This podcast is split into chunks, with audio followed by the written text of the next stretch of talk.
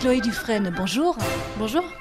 Votre instrument, c'est l'orchestre, et ça depuis vos 10 ans. Alors, qu'est-ce qui a enflammé votre cœur de petite fille? Je suis altiste de formation et je chantais dans les chœurs d'enfants à l'opéra. Et donc, euh, j'avais envie d'être dans la fosse, j'avais envie d'être le chef d'orchestre, euh, placé au milieu des projets. Alors, né dans le sud de la France, votre route vous a mené euh, jusqu'au Grand Nord, la Finlande et l'Académie Sibelius à Helsinki. Alors, en quoi le mode, le style finlandais euh, vous a marqué? Alors, il y a une vraie différence de culture avec la France, qui est une culture latine. Les pays nordiques, ça change. Il y a quelque chose de plus frais, plus carré aussi. Il faut être concis, précis, rapide dans l'organisation des répétitions, apprendre par soi-même, qui est un peu le mantra là-bas. Donc, si on se donne la liberté, on peut l'apprendre.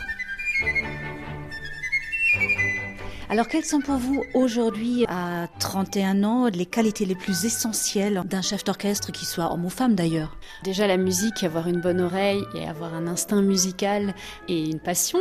Ensuite, il y a vraiment des qualités managériales à avoir, savoir gérer un emploi du temps et une répétition. Et c'est aussi euh, beaucoup d'empathie. Là, vous défendez une cause particulièrement engagée, le projet en musique pour plus d'humanité. Alors, en quoi ça vous tient à cœur, euh, Chloé Dufresne? Je crois euh, tout artiste doit s'engager un petit peu citoyennement, lutter contre l'isolement, réunir plein de personnes très différentes pour aller vers le beau tous ensemble. Qui sont ces personnes justement? Alors euh, nous allons travailler avec des détenus de la prison de Melun qui vont jouer des percussions au sein de l'orchestre. On a aussi des personnes sans abri qui seront des danseurs. Déjà ça fait deux groupes dans l'isolement qu'on va réunir et l'orchestre Ostinato qui est un orchestre de jeunes en apprentissage, des jeunes entre 20 et 25 ans, mais c'est aussi des citoyens qui ont envie de s'impliquer, de s'engager.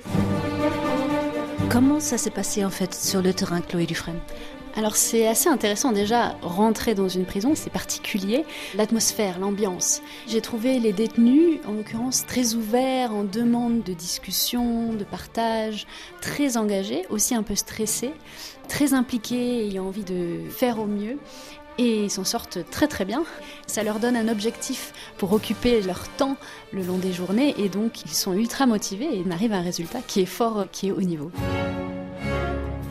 Alors musicalement, vous partez d'une marche des Turcs du XVIIe siècle de Lully euh, jusqu'à une pièce pour clarinette urbaine de nos jours, en passant par le fameux Adagio pour cordes de Samuel Barber euh, et une rhapsodie pour clarinette de Claude Debussy. Quelles sont justement les cordes que peut toucher la musique classique euh, auprès de ces publics empêchés, Chloé Dufresne? Bah déjà la corde sensible, c'est-à-dire que évidemment ça touche les cœurs. Aussi ça ouvre à l'inconnu et à des choses euh, non dissibles. Ça ouvre aussi l'imaginaire. Nous on s'est inspiré pour ce programme de l'idée du voyage et qui parle beaucoup évidemment aux personnes isolées. Mais voilà cette idée un peu d'évasion, évidemment le mot est bien choisi. ça ouvre aux émotions, aux sentiments des personnes qui peut-être euh, s'en sont un petit peu déconnectées.